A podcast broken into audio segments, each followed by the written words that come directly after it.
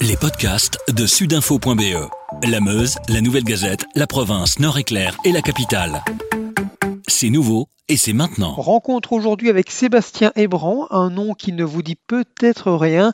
Par contre, sa voix est bien plus connue puisque c'est notamment la voix de El Professor dans la Casa des Papels, une voix namuroise. Si, si, il nous parle de son métier pas comme les autres avant de pousser un petit coup de gueule. L'interview est signée Charlotte Zonbever le podcast. On est avec Sébastien Hébran. Alors Sébastien Hébran, c'est sûr quand vous allez entendre sa voix, vous allez probablement reconnaître la voix de plein euh, d'acteurs que vous avez entendus en version française à la télé, sur Netflix, au cinéma. Euh, Sébastien Hébran, il est namurois. C'est bien ça, Sébastien, et vous êtes acteur de théâtre et de doublage aussi. Est-ce que vous pouvez nous expliquer comment on devient acteur de doublage? Eh bien, on devient acteur de doublage euh, parce que c'est une partie de notre métier de comédien de théâtre à savoir maîtriser euh, la technique vocale. Et donc, euh, soit on a de la chance, on nous appelle parce qu'on a pensé à nous, ou bien on passe des castings ou des formations pour devenir doubleur, qui est une formation très précise par rapport au métier de théâtre. Le premier, votre premier rôle en tant que doubleur, c'était euh, dans Kirikou. Comment est-ce qu'ensuite on se rend compte que finalement ce que, que ce métier-là est très intéressant? Qu'est-ce que vous vous, vous trouvez en tant que comédien comme nourriture un peu dans, dans dans ce métier de doublage La première sensation que j'ai que j'ai ressentie quand j'ai fait Kirikou, c'était que j'étais jeune, euh, j'étais un petit peu arrogant, euh, et je, je, pensais que je pouvais tout jouer. Et mhm. je me suis bien rendu compte qu'avec mon physique, bah forcément, il y avait des choses que je ne pouvais pas faire, comme par exemple euh, mesurer 50 cm, être noir, et ma petite, tandis que le doublage me le permettait. Et là, j'ai vu tous les champs des possibles, toutes les frustrations qui allaient disparaître parce que j'allais vraiment pouvoir tout faire en me cachant d'autres, derrière d'autres acteurs. Et c'est extrêmement euh, étonnant d'entendre sa voix sur un personnage physique qui est à l'opposé de vous. Quand je double des, basketteurs américains de mètres avec des muscles euh, de, bras comme, de la grosseur de. Eh bien, je suis étonné et ça me, me fait surkiffer, comme diraient les jeunes. Parmi, parmi la, la filmographie, il y, a, il y, a, un rôle notable que tout le monde connaît, parce que c'est là, là une des plus grosses séries euh, depuis 2-3 ans sur Netflix, c'est La Casa des Papels. Euh, comment est-ce que vous êtes arrivé sur ce projet-là? Euh, là, je m'adresse à, à, vous, Sébastien, en tant qu'elle professeur, parce qu'en plus, c'est pas n'importe qui, c'est elle professeur. Comment est-ce que vous êtes devenu la voix française de elle professeur Eh bien, parce que bah, ça fait maintenant 20 ans que je double, et euh, dans, dans, le milieu euh, du doublage en Belgique, on me connaît bien. Et la directrice de plateau qui a reçu cette série a tout de suite pensé à moi, ce qui m'a personnellement étonné parce que ce n'est pas euh, le genre de personnage que je fais d'habitude. Et il se trouve que, je ne sais pas, je, je l'ai tout de suite senti, je l'ai trouvé difficile à faire, le truc qui fait très très bien, et donc j'ai eu envie de, de, de, rendre au mieux le travail de l'acteur espagnol, et euh, c'est comme ça que le professeur est arrivé. Évidemment, nous ne savions pas à ce moment-là que la série allait avoir ses succès. Donc on a, on a travaillé euh, dans, dans, dans, la simplicité, comme on fait notre travail, du mieux qu'on peut tous les jours. Et, puis évidemment, c'est devenu un phénomène. Et tant mieux, parce que ça a mis en lumière le travail qui est fait en Belgique. Les gens en Belgique ne, connaissaient pas, ils pensaient que tout était fait en France. Eh bien non, il y a beaucoup de travail qui se fait en Belgique. Quasiment tout ce qui est fait sur euh, les chaînes euh, Disney euh, se fait en Belgique. Et beaucoup de produits Netflix sont faits en Belgique.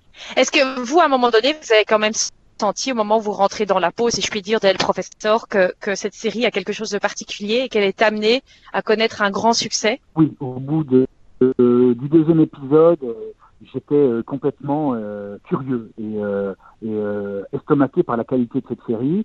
Je savais que ce n'était pas les grands moyens américains ni anglais, je savais que c'était fait avec d'autres moyens, mais le, principe de, de, ces gens qui veulent se sortir de ce marasme économique que nous avions connu en ne tuant pas les gens, en ne volant pas les gens, mais en euh, faisant leur propre monnaie. J'ai trouvé ça génial. C'était impossible de, ne pas euh, se dire qu'il y avait derrière ça une idée géniale qui allait forcément plaire au plus grand nombre.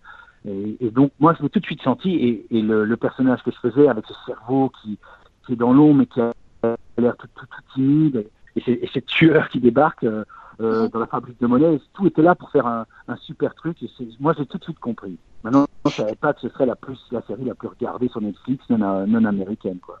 Est-ce que vous, est-ce que vous vous regardez, enfin, vous vous regardez, vous vous entendez, vous vous écoutez a posteriori après? Eh bien, figurez-vous que je n'ai jamais vu euh, la Casa des Papels. Je ne l'ai ah. jamais vu. Donc, je, de la Casa des Papels, je connais ce que j'ai fait dedans, mais il y a plein de points de l'histoire que je ne connais pas, puisque mon personnage n'y était pas. Forcément, je connais l'histoire par euh, les directions qu'on m'a données, parce qu'il faut bien que je sache ce que je fais et où je suis dans, dans l'histoire quand je travaille, mais je ne l'ai Mhm. jamais vu en entier. Et pourquoi? C'est une volonté de pas de pas regarder en entier? C'est un manque de temps? C'est euh, c'est un peu de, de tout, c'est-à-dire que je pense que c'est comme un acteur de cinéma qui n'aime pas de se voir à l'écran, euh, qui n'aime pas de m'écouter, et je suis insupportable quand je vois un film, d'ailleurs ça n'arrive jamais, que j'ai doublé parce que je, saute sur mon fauteuil parce que je trouve que j'aurais mieux dû faire ça, j'aurais dû faire ça là, ah ça s'était raté. Donc en gros je participe pas du tout, je vois pas du tout le film, et puis quand on a déjà fait 8 ou 12 heures d'écran par sur sa journée, c'est compliqué de revoir encore un truc qu'on a fait, je non, trop, je ne le fais jamais, je dois bien l'avouer. Alors ici, on parle de El Professeur, mais aussi on peut parler des, des, des rôles de, que vous doublez en général. Mais comment on rentre dans un rôle? Ici En plus, c'est un rôle d'une série, donc c'est sur du long terme. Quelles indications vous recevez? Parce que vous avez le texte qui défile.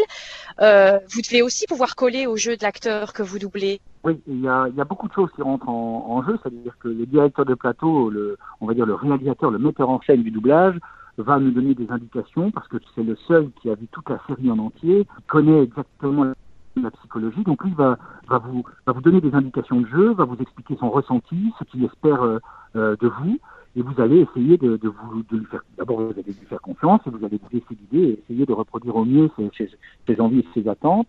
Et puis avec le temps, forcément, le, professeur, par exemple, euh, au bout de deux saisons, bah, je le connais quasiment par cœur. Je l'ai tellement analysé, je l'ai tellement regardé que je, je, je, je rentre quasiment dans, dans, dans, dans, le cerveau du comédien, même pas du professeur. Je rentre dans le cerveau du comédien qui a joué le professeur. Et donc, c'est pas que je ne suis plus surpris, parce que lui, il m'a beaucoup surpris, mais je, je suis déjà plus, plus attentif et plus en accord avec lui. Donc, je suis déjà transformé quelque part. Mais après, je dois faire un choix de voix, je dois choisir ma voix, je dois choisir mon rythme, je dois choisir ma diction.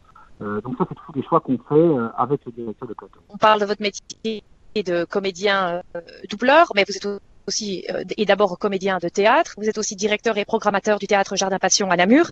Euh, on le sait, hein, le monde du spectacle est euh, ravagé depuis le début du confinement, depuis la crise. Euh, vous étiez vous sur scène et c'est pas anecdotique. Enfin, voilà, ça, peut prêter à sourire, mais vous étiez sur scène au moment de l'annonce du confinement et avec un rôle particulier. Oui, il se trouvait que j'étais euh, au théâtre Jean Villard dans une production du théâtre Royal des Galeries, dans une mise en scène de Fabrice Gardin, et je jouais Albert Camus, La Peste, le docteur. Donc pendant que euh, je jouais La Peste, au même moment, les spectateurs, quand ils sont sortis, ont appris que la Belgique rentrait en confinement général, national, et qu'on rentrait en quarantaine. Et ça a été un moment complètement dingue de voir que pendant que je jouais, les gens étaient en communion avec le texte parce qu'ils réalisaient que le Covid était en train de, de, de reproduire exactement les propos de la pièce d'Albert Camus. Euh, ce qu'il faut quand même retenir dans tout ça, c'est que derrière cette écoute magique, il y avait les phrases de Camus qui étaient quand même avant tout de dire que même si l'homme pouvait être très laid, souvent dans des situations extrêmes, il était d'une force et d'une bonté incroyable. Donc moi j'étais rassuré de me dire que que, l'être humain allait se sortir de cette crise grandie. Parce que nous pouvons être médiocres au quotidien, mais dans les grands fléaux, l'homme a tendance à se surpasser et à revenir aux essentiels de, de l'humanité. Là, on, se retrouve quand même aujourd'hui deux mois plus tard, et, deux mois plus tard, évidemment, les théâtres n'ont pas repris leur travail. Vous, en tant qu'acteur, vous n'avez pas repris le travail peut-être dans quelques jours en tant que doubleur.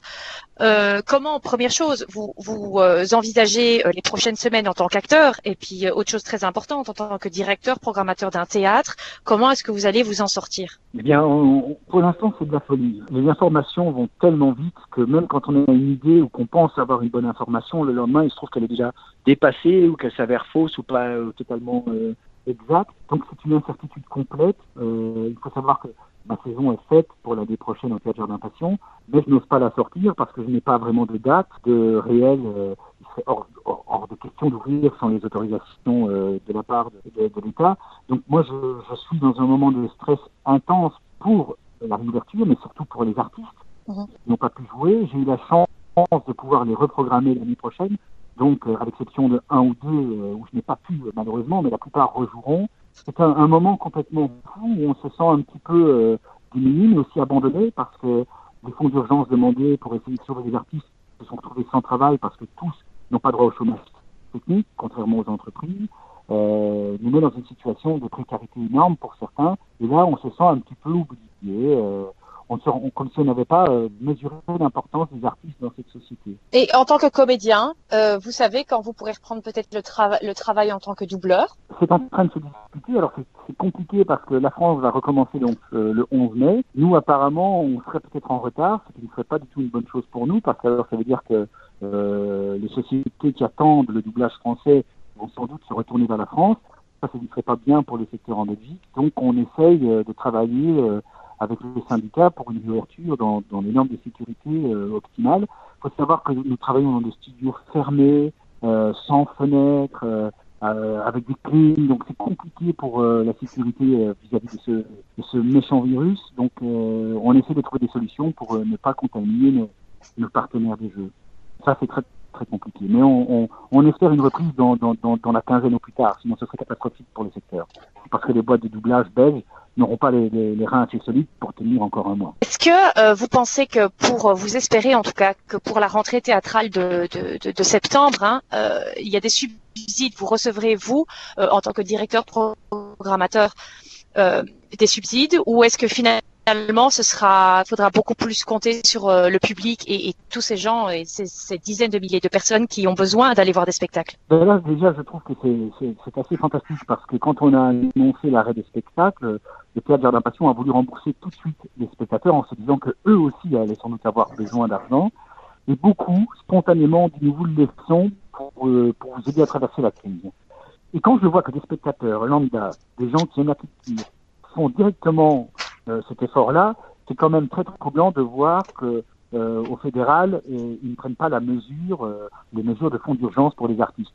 De nouveau, on a l'impression que le politique euh, est moins lucide que le peuple. Et ça, c'est quand même euh, symptomatique de dire oui, bah forcément, si on voit cette lucidité-là de la part des spectateurs et, et cet aveuglement-là de la part des, politiques, bah oui, on va sans doute devoir encore compter sur les gens.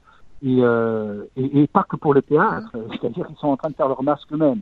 Donc au bout d'un moment, il faut, oui. il faut, se dire qu'il faut questionner les gens qu'on a qu'on a mis en place et qui les dirigent, et qu'il faut un petit peu réinventer cette société. Et ce que je remarque, c'est que le public, les gens, ont euh, tout de suite ciblé de l'importance à la culture. Ils ont vraiment, je reçois des messages quasiment quotidiennement de gens qui disent nous pensons à vous, nous espérons que vous traversez, et de personnes qui ont perdu des gens par le Covid. Alors c'est quand même dingue de se dire que des gens qui sont en deuil continuent à penser à des structures culturelles. Or que des, des politiciens, je, je, vais dire euh, le mot, s'en foutent complètement, ou vous disent que ce n'est pas l'urgence du moment. Alors, oui. si ce n'est pas urgent, oui, on ne se nourrit pas de tableau. Mais par contre, c'est le seul message d'espoir dans une société. Donc quand on ne mesure pas ça, c'est quoi l'idée? C'est qu'on n'a peut-être pas envie de cette liberté pour le moment, qu'on n'a pas envie de questionner pour le moment. Et ça, c'est inquiétant. Oui, on le sent bien dans votre discours, ce que vous disiez, hein, qu'il y, a véritablement le secteur artistique se sent euh, complètement euh, abandonné par euh, les pouvoirs publics, par les pouvoirs politiques. Aujourd'hui, si on peut se quitter sur une note un peu humoristique, Sébastien Hébran, et si je m'adresse à vous en tant que elle professeur, si elle professeur devait faire un casse aujourd'hui, il le ferait comment et où? Alors, tout d'abord, ce que je ferais, c'est que je dirais, on ne s'appelle plus par une capitale, on s'appelle par un pays. Alors, la Belgique on va faire un superbe cash, on va s'en sortir tous ensemble et on va essayer de minimiser au maximum le nombre de malades. On va se battre et on va construire nos masques nous-mêmes, on va construire nos hôpitaux nous-mêmes, on va ressortir et reprendre possession de nos vies. Je vous promets, il n'y aura pas de casse. Merci beaucoup, le professeur Sébastien Hébran. Merci beaucoup euh, pour euh, pour vos réponses et puis euh, en espérant que voilà la situation artistique, en tout cas la situation pour le milieu artistique puisse se développer. Merci à vous pour euh, pour votre temps, pour votre voix aussi et euh, belle Ben, continuation et courage à vous. Merci.